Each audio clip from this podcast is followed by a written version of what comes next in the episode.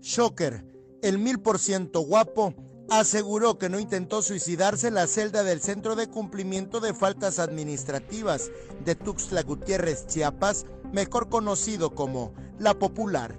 Hay que aclarar las cosas, hay que echarle cloro al agua. Mis queridos ¿dónde estoy? Estoy aquí, en mi casa, en mi hogar, su casa, este, desde el día lunes. A través de su canal en YouTube, José Jaishino Soria Reina, de 51 años, reconoció que sí se quitó la ropa al interior de la celda donde permaneció por alterar el orden público en la capital del estado. Pero no trató de quitarse la vida como lo aseguró la Secretaría de Seguridad Pública y Tránsito Municipal. Pero mi intención no era suicidarme, que les quede bien claro. Y menos con mi ropa interior, por favor. Nunca he visto que se cuelgue uno con sus calzones. Yo me los tuve que quitar, la neta, porque me echaron gas.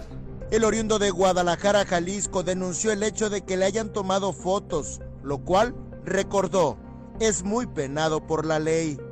Yo no cometí ningún delito. José Yarciño Soria Arena no cometió ningún delito.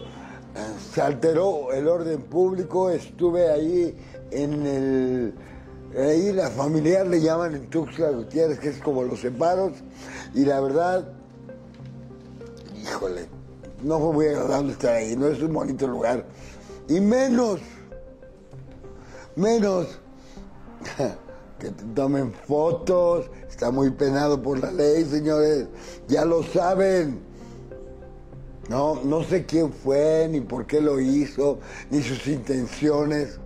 Shocker señaló haber llegado a la Ciudad de México en un vuelo comercial el pasado lunes y recriminó que todo el alboroto que se generó y las múltiples versiones que circularon alteraron a su mamá. Por favor, haters, no se manchen, asustaron a mi jefa. Con todos esos dimes y diretes que tenían, que si andaba yo bajando, tirado en tu... No, llegué temprano, que quede bien claro. El shocker fue detenido por policías municipales de Tuxtla Gutiérrez tras alterar el orden público al discutir con conductores y golpear al menos una camioneta que transitaba por calles de la capital de Chiapas, al estar presuntamente en estado inconveniente. Fue liberado la mañana del domingo 16 de octubre, tras cumplir 12 horas de arresto y pagar la fianza, la cual fue cubierta por los destrampados. Estoy lesionado desde hace muchos años por mi actividad, por la lucha libre.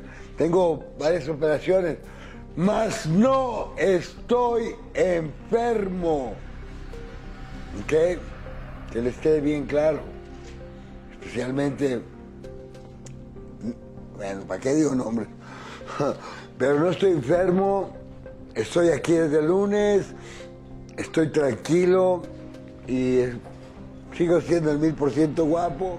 Eric Ordóñez, Alerta Chiapas.